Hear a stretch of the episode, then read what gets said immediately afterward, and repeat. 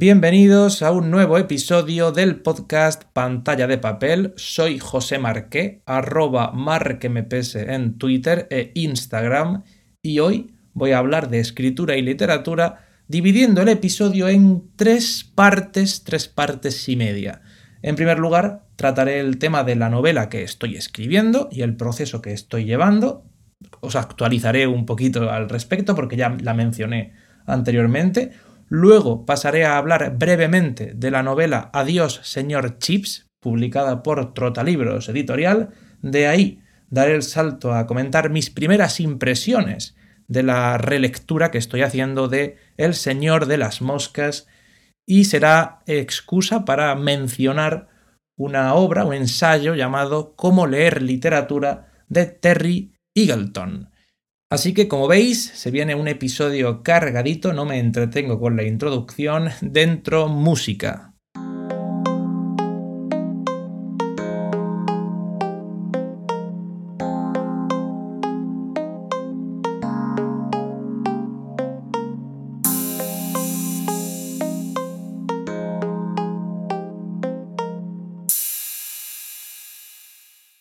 Como sabéis, hace un par de meses, al comienzo de septiembre, publiqué la que fue mi primera novela después de años sin escribir nada o sin concluir ninguna historia. Se titula El chico que leía descalzo y desde aquí quiero agradecer a quienes lo compraron, ya sea de forma directa, contactando conmigo, o vía Amazon, que he visto que también se han, se han comprado algunos ejemplares digitales porque solo se vende en formato digital. Así que gracias a ellos eh, gracias por los ánimos, porque viendo lo, bien, aquí, aquí, viene la chicha del tema, viendo lo bien que me, me está yendo con el desarrollo de la nueva novela, con la escritura, con el trabajo que estoy haciendo actualmente, pensando en acabar de cara a primavera o finales de, de, invierno, metiendo en el proceso lo que es la revisión, la reescritura del borrador, todo, todo, lo, todo el trabajo que hay detrás de un, de un libro, pues me animo a, publicar o por lo menos a, plantearme la idea. No quiero tampoco eh, empezar a moverme en ese sentido, empezar a hablar con gente, a, a, ver cómo hacerlo, porque yo antiguamente, eso es una cosa curiosa, antiguamente publiqué tres novelas em, sin pensar mucho, sin pensarlo demasiado. Eh, me, puse y lo hice. Y además lo hice en una época en la que no, no, no se puede decir que yo estuviera de brazos cruzados ni, ni sin nada que hacer, pero, pero no, y no me costaba, ¿no? No me costaba esfuerzo mental, no me parecía algo difícil y ahora me lo tomo como si fuera un, un, mundo entero esto de publicar. Bueno, pues me estoy planteando la idea porque lo que estoy haciendo me parece realmente bueno. Mucho mejor que el chico que leía descalzo, que cuando lo publiqué ya dije que era una novela muy menor, una novela es sencillita, divertida, emocionante en algún momento, muy interesante en cuanto a algunos puntos que me gustan de ella, pero comparado con lo que estoy haciendo ahora, mm, es que ahí no. Ahí no, no, hace falta que, que lo intente porque no. Tampoco es que esté aquí haciendo la gran obra eh, española ni, ni, nada parecido, pero sí que considero que es un, un gran libro, lo mejor que he escrito nunca y, bueno, está en marcha, está todavía en desarrollo el borrador, con lo cual aún pueden pasar muchas cosas. Pero quería comentarlo, quería eh, tratarlo un poco con vosotros para que en futuros episodios, cuando me meta en materia o cuando trate algún, sea de forma directa o sea de forma incidental, hablando de otro libro, cuando hable sobre la, escritura, sobre el proceso, pues poder eh, comentarlo dando por sabido que, bueno, estoy escribiendo un libro y todo eso. Es, interesante, como digo, es un, es un reto impresionante la estructura de los capítulos uno a uno, eso creo que lo mencioné, la estructura de la obra en sí, la, simbología que hay detrás, eh, los, los roles que toman los personajes, lo que simboliza, lo que hacen, lo que dicen, la forma en la que se cuentan las cosas, eh, en general las figuras retóricas. Y esto que estoy diciendo ahora eh, también sirve y va a servir en este episodio de introducción para el tema que comentaré hacia, hacia la mitad del episodio probablemente o hacia el final, hablando del Señor de las Moscas y de lo que vi nada más empezar a leer la obra o en lo que me fui fijando. Si no estáis demasiado familiarizados con la obra o si no la habéis leído recientemente o no habéis visto análisis y demás, pues probablemente os parezca muy interesante lo que voy a decir y si habéis visto análisis, pues probablemente ya lo sepáis. Tampoco voy aquí a descubrir eh, el, hilo negro, pero bueno. Vamos con el segundo tema, Adiós, señor Chips. Editado por Trotalibros Editorial, que es una editorial que eh, inició hace un año, si no me equivoco, creo que fue en, en diciembre, no sé si cumple un año en diciembre o en enero. Yo sé que llevo, sí, sí, yo en enero o febrero ya me... Creo que publicaron su primer libro, La Guardia, de Nicos Cavadías, en diciembre para Navidad, y que yo me enganché a él ya en, en enero febrero. Y continué con El Palacio de Hielo, eh, Canción del Ocaso, y ahora la que fue su cuarta novela publicada, Adiós, señor Chips, que se publicó de, de cara a verano.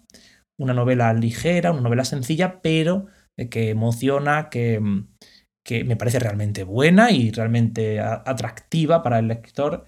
Yo la recomiendo, ya lo digo, adiós señor Chips. Ahora comentaré algunas cosas al respecto. El autor es James Hilton, que nació en, en el año 1900, ahí, clavado al inicio de, bueno, al final del, siglo anterior, a las puertas del, siglo XX y, que se inspira en su profesor, eh, bueno, perdón, en su profesor no, en su padre y también en, un profesor, y que construye esta historia sobre, sobre un profesor, que es el señor Chips.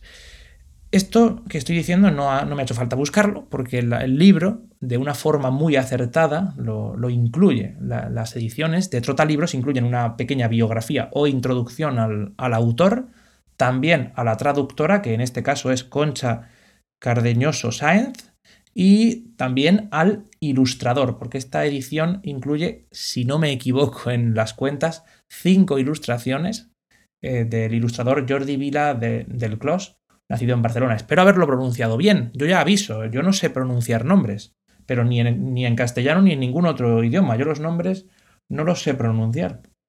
Eh, así que espero haberlo hecho bien. El libro es bastante sencillo, es la, vida de un, profesor de un, internado, de un, colegio privado, y su vida narrada a través de los acontecimientos que van ocurriendo, tanto históricos como personales y relacionados con los alumnos. Em, yo no sabía si me iba a gustar o no. Esto es algo que, ocurre cuando empiezas un nuevo libro, pues siempre pasa, que no sabes si te va a gustar o no. Pero hubo una... Yo soy muy sencillo y muy fácil de, de contentar a veces, otras veces no. Y a mí me, ganó con una, o por lo menos vi que, que, podía gustarme, que si no conseguía sacarle más o menos chicha, por lo menos sí que, sí que me iba a divertir o me iba a suponer una lectura ligera, tranquila. Ahora que estoy tan ocupado con el libro, que no puedo ponerme con, grandes obras porque la cabeza no, no me da, y aún así tengo varias en marcha, varias lecturas, pues me pareció un buen libro para leer del tirón en dos o tres sentadas, creo que han sido cuatro al final, y muy bien, me ha gustado y quería leeros, porque yo antes hacía mucho esto de leeros fragmentos de los libros, quería leeros esa escena que en el primer episodio ya me, digamos que ya se me hizo muy familiar, ya me empezó a caer bien el profesor, ya me transmitía un, un buen sentimiento la, la novela. Es una escena en la que el profesor castiga a un alumno,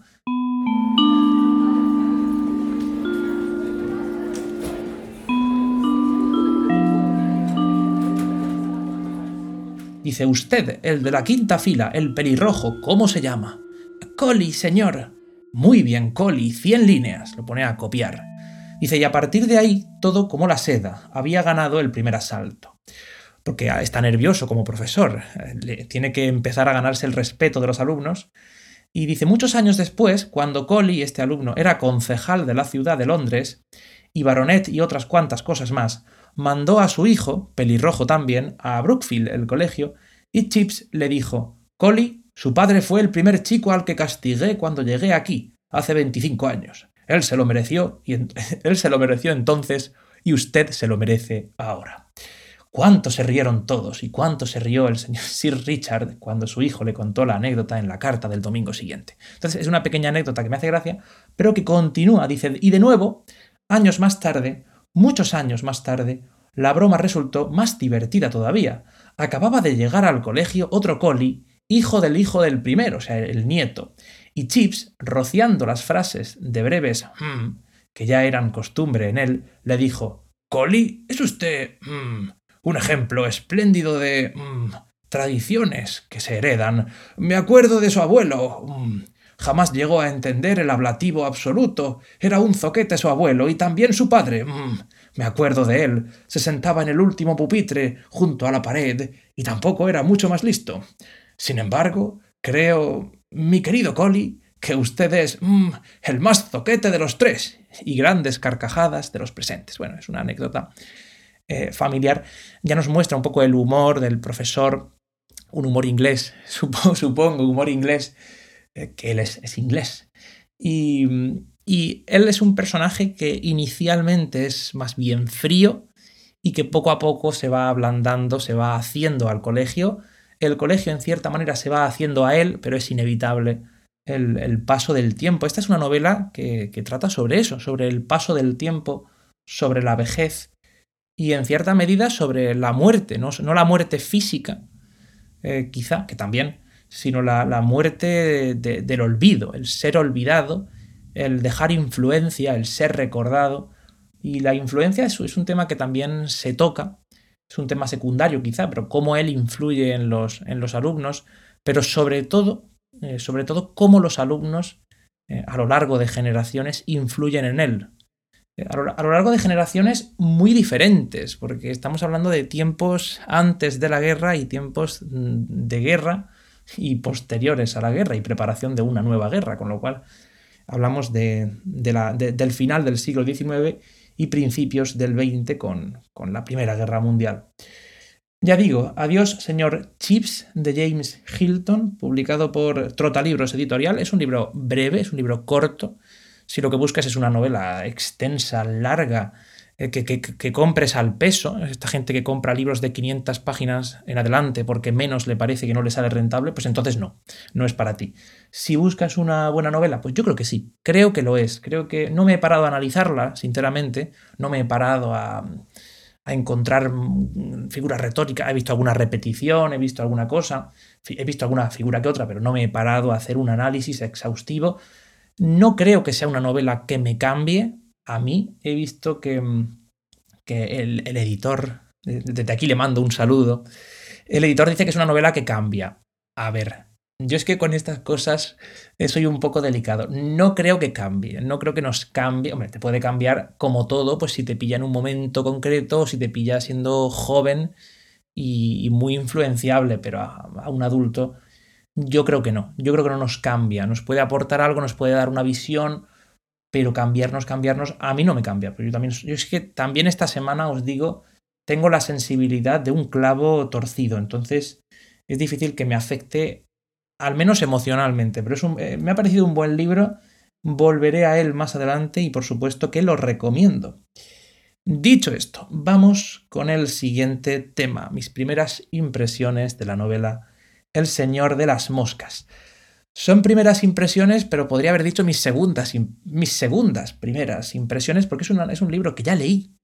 Eh, ¿Cuándo lo leí? Pues lo leí hace mucho tiempo, no lo recuerdo. No era yo adolescente, sería, tendría 20 años, 21, em, y leí El Señor de las Moscas.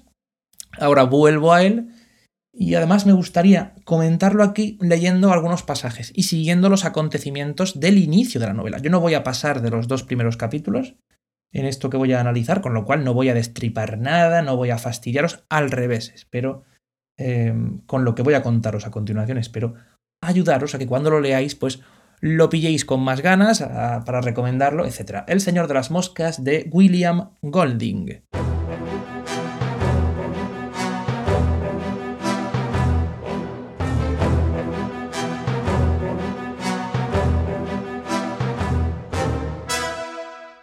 Por cierto, la traducción corre a cargo de Carmen Vergara, así que si no encaja con vuestra edición, pues ya lo sabéis, es otra traducción, no pasa nada. Da comienzo a la novela de la siguiente manera. El muchacho rubio descendió un último trecho de roca y comenzó a abrirse paso hacia la laguna, se había quitado el suéter escolar y lo arrastraba en una mano, pero a pesar de ello, sentía la camisa gris pegada a su piel y los cabellos aplastados contra su frente. Bueno, aquí tenemos al protagonista llamado Ralph, el niño rubio, un chico al que se describe como el como el, guapo. Realmente le describen como el guapo. De todos los niños, pues este es el guapo. Y, es importante ese matiz por lo siguiente. Rubio es como, es como un niño raza pura aria, ¿sabéis? Es como la, idea del, niño perfecto según el concepto de belleza caucásica, rubio, no sé si tendrá los ojos azules, probablemente, mm, atlético. Vale, es ese chico, pero con 12 años. Además te describe, luego veremos cómo, cómo lo describe. El chico se ha bajado de la roca y em, avanza en la, hacia la laguna, avanza por, por esa grieta, por ese surco que se ha formado en la, en la selva de la isla, en la que ha, ha, quedado náufrago. Es náufrago él, pero son náufragos todos, porque han naufragado en, al caer en un accidente aéreo. En principio los únicos supervivientes pues son ellos, una panda de, de críos de entre 6 y 12, 13 años.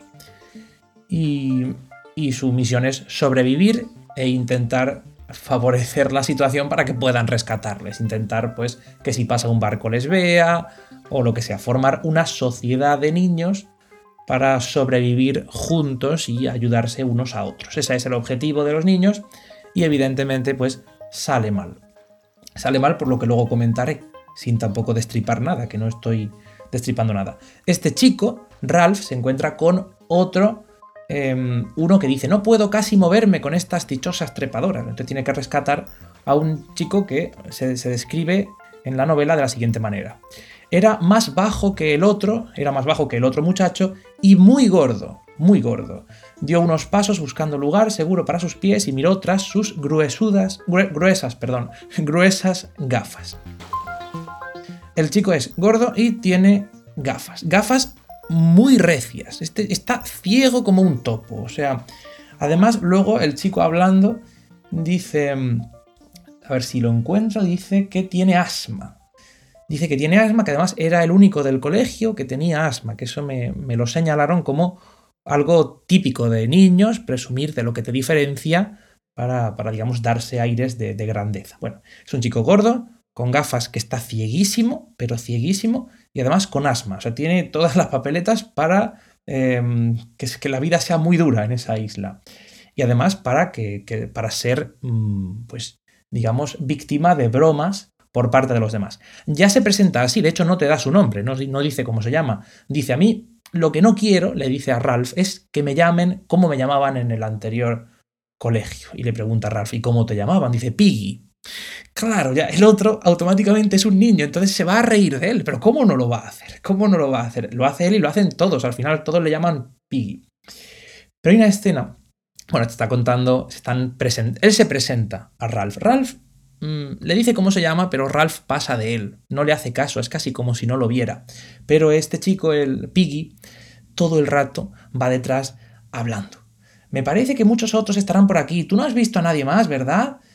Mi tía me ha dicho que no debo correr, explicó, por el asma. Es un chico que además es huérfano, vive con su tía, con lo cual su historia es todavía más trágica. Hay aquí una primera impresión en la que me, fijé.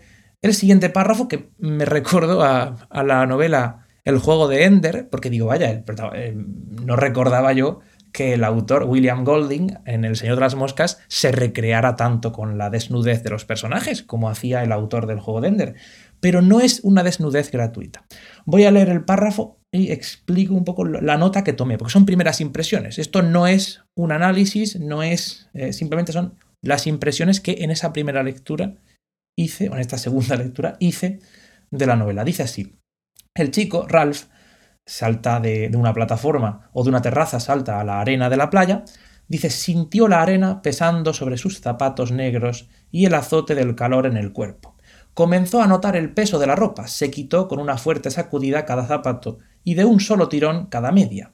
Subió de otro salto a la terraza, se despojó de la camisa y se detuvo allí, entre los cocos que semejaban calaveras, deslizándose sobre su piel las sombras verdes de las palmeras y la selva.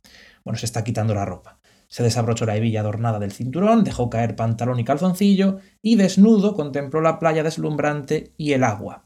Por su edad, continúa diciendo el narrador, por su edad algo más de doce años, había ya perdido la prominencia del vientre de la niñez, pero aún no había adquirido la figura desgarbada del adolescente. Se adivinaba ahora, por la anchura y peso de sus hombros, que podría llegar a ser un boxeador, pero la boca y los ojos tenían una suavidad que no anunciaba ningún demonio escondido. Bueno, esto no es casual, nada de aquí, de este párrafo, es casual, evidentemente.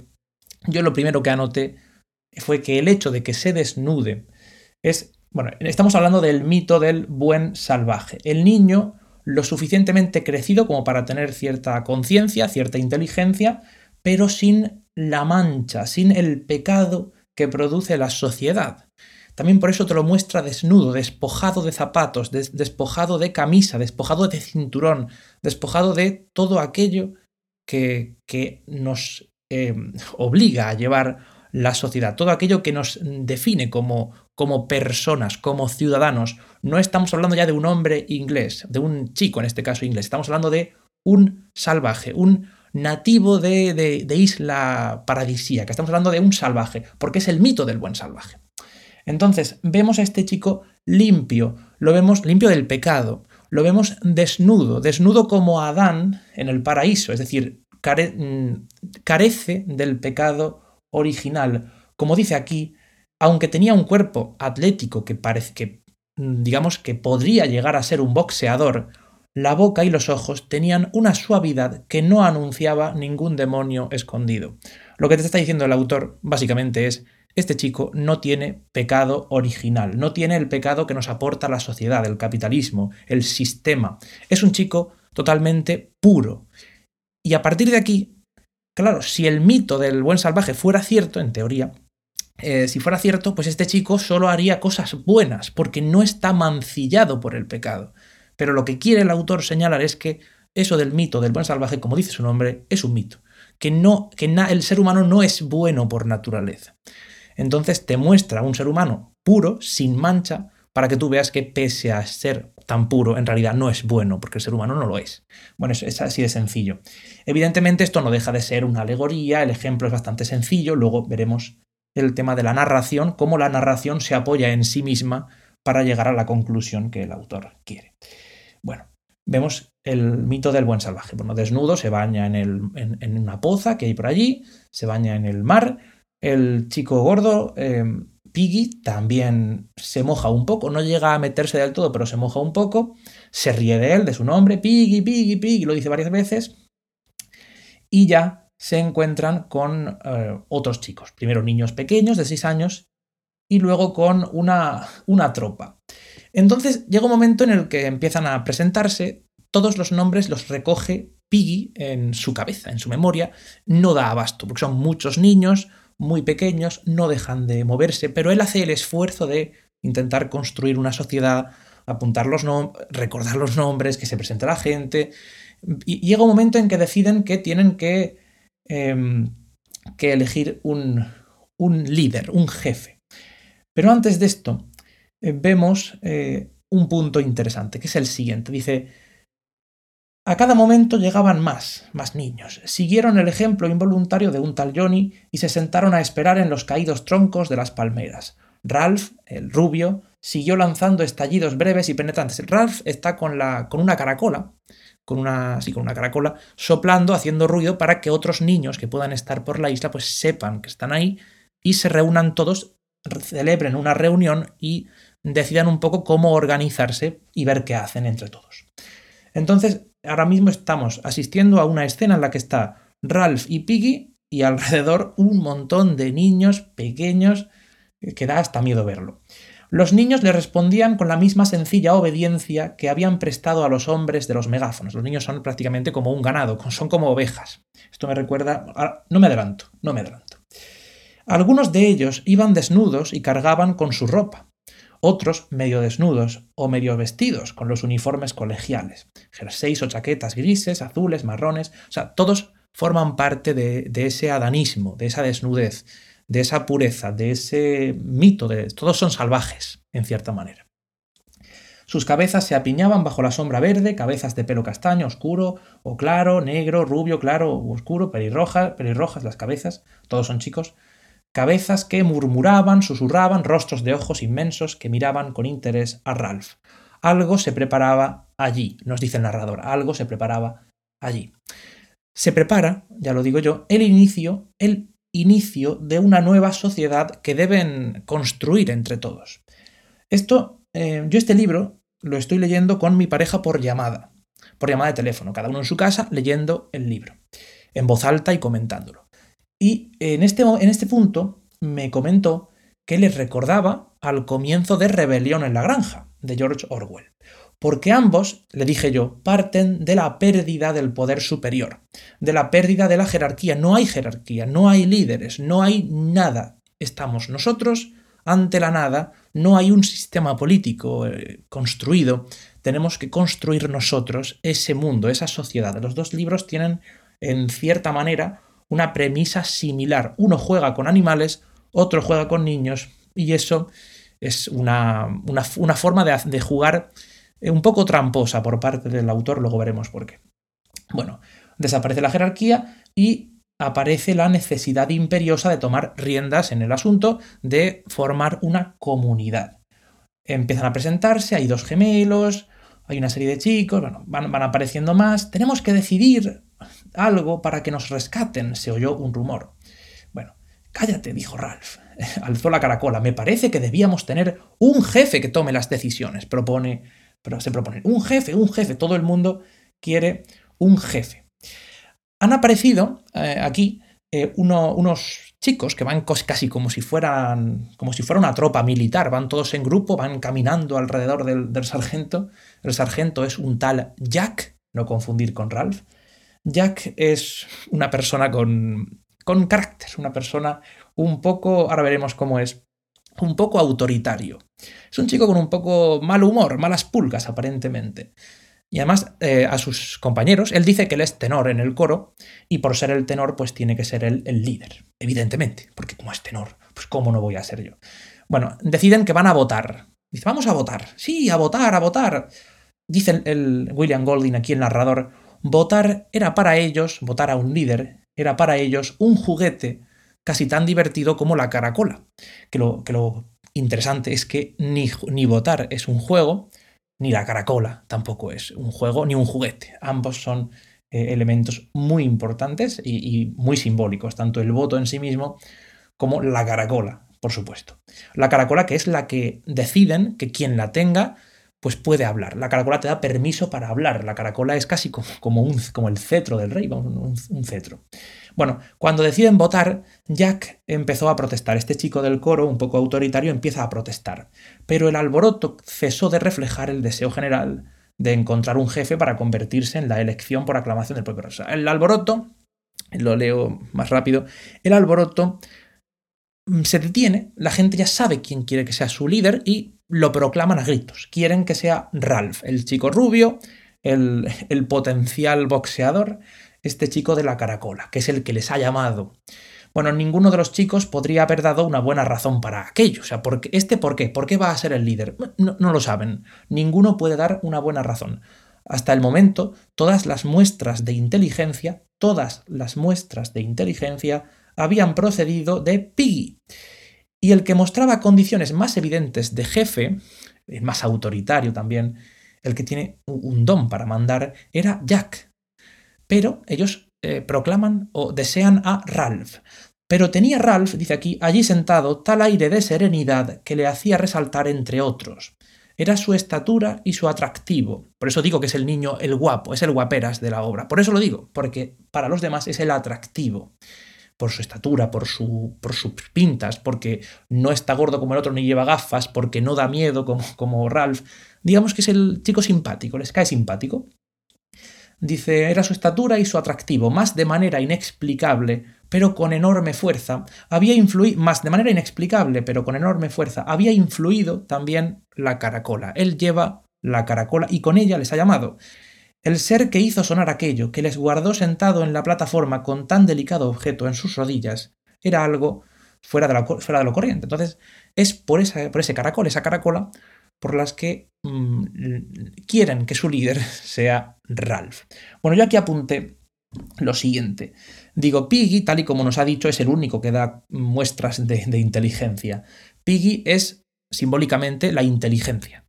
No es atractivo para nada, físicamente, ni siquiera en personalidad. No es atractivo. La inteligencia no lo es. la inteligencia no, no gana concursos de popularidad nunca. Es gordo, tiene asma, gafas, o sea, se ríen de él todo el tiempo. Y de hecho, cuando van a hacer algo, siempre lo excluyen. Digo siempre, pero he leído tres capítulos, no he avanzado más todavía. O sea, cuando se van a explorar, dicen, no, tú quédate. Y cada vez que hablan le dicen, cállate. O sea, siempre lo están cortando. No es atractivo, no les, prácticamente les sobra a los demás. Pues ese que les sobra es la inteligencia. Luego está Jack, el líder nato, con dotes de liderazgo.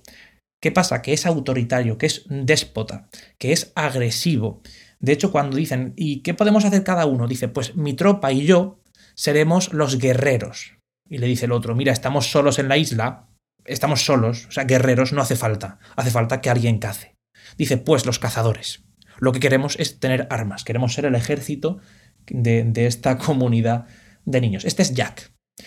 Y luego está Ralph, carismático, atractivo, lo ha dicho ya, carece de dotes de liderazgo, no es inteligente, simplemente es un chico que, bueno, está ahí sentado, con serenidad, pero como dicen que es un poquito guapo, que es rubio, que es eh, físicamente mm, bien, normal, normalito, pues les llama la atención, sobre todo porque tiene la caracola. O sea, toca elegir y eligen al que ni es inteligente, ni es fuerte, ni es líder nato, ni, es líder nato, eligen a, un tonto, a un fantasma. Eligen a alguien que podría tener carisma o no.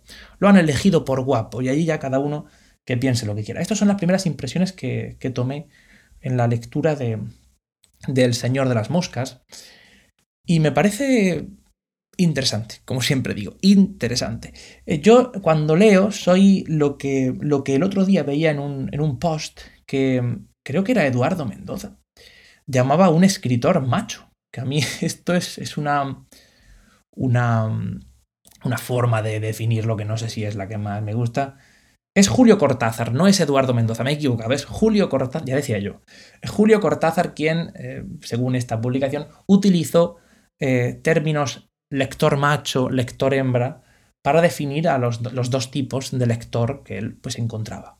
Lector macho es el lector eh, cómplice o activo, es aquel que colabora activamente en la creación de la obra, es decir, que se compromete con ella y va más allá de lo evidente, es el que empieza a buscar bueno, pone aquí, puede llegar a ser copartícipe y copadeciente de la experiencia por lo que pasa, por la que pasa el novelista, no el personaje, sino el autor. Digamos que es el que se fija más pues, en las figuras retóricas, el que analiza, el que está dándole vueltas, el que piensa, madre mía, cómo se nota que aquí el autor no sabía qué hacer y salió por la tangente. Ese, según eh, Julio Cortázar es lector macho. Yo creo que soy de esos. No siempre, por ejemplo, con Adiós, señor Chips, eh, he sido un poco más pasivo. Y según eh, Julio Cortázar, pues el lector hembra es aquel que busca una trama resuelta, sin complicaciones, algo más sencillo, mm, que no, que no, no, es que no sienta la historia, es que simplemente pues, la lee y, no se queda con más matices ni con más detalles. Es, dice, el tipo que no quiere problemas sino soluciones, el que busca consuelo en la literatura, que yo ya he dicho varias veces que para mí personalmente, para José Marque, pues mm, generalmente la literatura no es, no es un consolador, no es, no es un consolador eh, emocional, ni mucho menos. Respecto al Señor de las Moscas, quería comentaros, he dicho que había un tema más, que iba a hablar de un, ensayo que se llama Cómo leer literatura. Respecto al Señor de las Moscas, Rotary Eagleton comenta eh, algo, pero para entenderlo voy a leer lo que dice antes. Dice, existen varios sistemas para que una narrativa sea se, se decante a favor de sí misma, es decir, existen varios truquitos para que la narrativa se dé la razón a sí misma. Eh, Rebelión en la granja de George Orwell trata de un grupo de animales que se hacen a cargo de la granja y tratan de dirigirla pues con resultados desastrosos. Claro, es fácil. Eh, primero es que esto, claro, no puede entenderse como un experimento científico ni nada parecido, ni un experimento sociológico. Estás diciendo que tú has escrito un libro, evidentemente va a, ocurrir lo que el autor quiera. Entonces no te sirve para demostrar nada, pero sí que sirve para eh, transmitir un mensaje y es que mm, quizá en este caso los animales pues, no pueden ponerse a cargo de una granja. Claro, siendo animales, la premisa ya te indica el final, no va a salir bien, porque los animales no pueden directamente comercializar con personas, llevar, eh, participar de, nuestro sistema capitalista etcétera, de ninguna manera, y tampoco construir un sistema social y económico distinto, como podría ser el sistema comunista. Entonces es una premisa bastante sencilla. Es lo que decía antes, ahora ya lo puedo decir, es lo que antes adelantaba diciendo que era un poquito como hacer trampas. No deja de ser una trampa, porque claro, si coges animales, el resultado va a ser ese, evidentemente. Y ocurre algo parecido en El Señor de las Moscas de William Golding. Estoy leyendo literalmente el libro Cómo leer literatura de Terry Eagleton. Dice, ocurre algo parecido con El Señor de las Moscas, que muestra cómo un grupo de chicos atrapados en una isla desierta se vuelve pues, cada vez más salvaje. Entre otras cosas, se supone que ilustra que la civilización no es más que algo meramente superficial. Dice, nos cuenta que todos llevamos un salvaje bajo la piel, una visión fatalista, un salvaje que no es bueno, añado yo. Un salvaje que no es bueno porque el ser humano no es bueno por naturaleza. Dice, una visión fatalista respecto a cualquier esperanza de progreso social.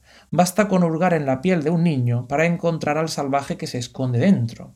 Aún así, elegir a niños como personajes, ya esto iba, es jugar con las cartas marcadas, es hacer trampas. Los niños solo están medio socializados, en el mejor de los casos. Todavía no son capaces de realizar determinadas operaciones complejas, como por ejemplo gobernar sus propias comunidades. De hecho, en este sentido, algunos de ellos no están mucho más avanzados que los cerdos de Orwell, de Rebelión en la Granja. No resulta sorprendente que el orden social que intentan instaurar pues sucumba tan rápido. El Señor de las Moscas es, por consiguiente, bueno, el Señor de las, Moscas parte, mejor dicho, de un planteamiento que facilita el propósito de la novela desde el principio. Es decir, que ya la premisa te da pues, el, el final del chiste, te da el final de la obra y la conclusión. La manera como defiende su argumentación hace que la posición parezca más plausible de lo que sería en otras circunstancias. Es posible que los hombres y las mujeres sean criaturas corruptas, que tengamos un, que el pecado no venga de la sociedad, no venga del sistema, sino, sino que todos los hombres seamos y mujeres también y géneros no binarios y no binarias, todo nazcamos ya con el mal dentro, porque todos seamos mm, malos por naturaleza, de algún modo, o egoístas, etc. Sin embargo, no se puede demostrar esa hipótesis presentando a un grupo de niños asustados que no son capaces de evolucionar hasta un nivel comparable al de, por ejemplo, pues la Organización de las Naciones Unidas. Los niños no demuestran que el ser humano sea malo, ya lo digo, pero es una alegoría, no deja de ser un, cuento al respecto que nos da un mensaje, que nos da una visión, con una serie de símbolos, con una serie de roles, con una serie de, de tramas, pero bueno, es jugar un poco a hacer trampa. Me hacía gracia eh, comentar aquí, o me apetecía comentar esto aquí, eh, de cómo leer literatura de Terry Eagleton, aprovechando que os comentaba el tema de El Señor de las Moscas. Y lo que he dicho antes, desde el principio, el libro, indirectamente, te deja bien claro, con las descripciones, con los diálogos, con pequeñas frases lapidarias, te deja bien claro cuáles son los roles de los personajes, qué está representando cada uno de qué manera son las cómo funcionan las relaciones entre unos y otros en función de ese rol y cómo se ve eso materializado en la historia. Cómo desprecian la inteligencia, la razón, eh, despreciando en realidad a Piggy. Cómo abrazan al estúpido solamente porque es por fuera más bonito. Cómo algunos eh, siguen como, la mayoría son prácticamente ovejas, son borregos, y cómo siguen otros al autoritario y lo consideran el líder eh, decisivo, el líder eh, nato, eh, líder merecido, simplemente porque grita más alto, porque tiene una, digamos, una visión más autoritaria. Entonces, sí, es una obra que nos habla de nosotros mismos, pero también hay que tener en cuenta que, oye, em, son niños, es una historia, es ficción, y al final no hay que tomarse las cosas tan en serio. Y esto lo digo para la gente que, que luego censura libros porque dice que tal y cual. Bueno, hay tantas cosas en esta vida en las que pensar. Yo aquí he tratado ya una serie de temas, os he mencionado brevemente que estoy emocionado con, mi, con el libro que estoy escribiendo, que, lo, que me encantaría publicarlo, ojalá. He hablado de Adiós, señor Chips, de editorial Trota Libros. Os he comentado mm, mis primeras impresiones del Señor de las Moscas, leyendo fragmentos del libro, y he dado el salto a cómo leer literatura para digamos, em, echar tierra sobre la novela de Terry Eagleton y dejar claro que, primero, es ficción, la conclusión a la que se va a llegar, el mensaje, la moraleja, la decide el autor, nadie más, solo el autor, puede hacer lo que quiera, pero evidentemente no puede dar una moraleja contraria a la historia, porque no tendría sentido. Entonces tú dirías, oye, ha ocurrido una historia y que al final te diga el, Yo qué sé, ¿sabes? hay cosas y cosas. Y lo hace muy fácil porque la premisa que utiliza, nos comenta Terry Eagleton, la premisa de esa narración mm, es jugar con las cartas marcadas, es hacer trampas. Te va a salir el resultado que quieres. Te aseguras la victoria. Hay gente que dice, es que el, personaje luego está vivo y hace lo que quiere, y aunque el autor quiera que no ocurra o que ocurra esto, puede pasar lo contrario. Bueno, si tu misión es demostrar que una, que una comunidad sin mancha original de, pequeños hombres puros eh, no puede eh, comete los mismos errores que sus padres pese a no estar con ellos y a no ser manchados por la sociedad capitalista y tal hombre cogiendo a niños desde luego lo demuestras porque está claro que ellos solos no van a poder montar ninguna estructura social y, digamos, de comunidad, comunitaria. No digo más, no digo más, no sea que me enrolle demasiado. Ha sido un episodio extenso, muy extenso. Y me despido hasta la próxima. Gracias a todos, suscribíos si aún no lo habéis hecho, que mi intención es seguir publicando episodios no tan largos como este y nos escuchamos en la próxima y también nos leemos en redes sociales, Twitter e Instagram como arroba marquemps. Enlaces en las notas del episodio. Adiós.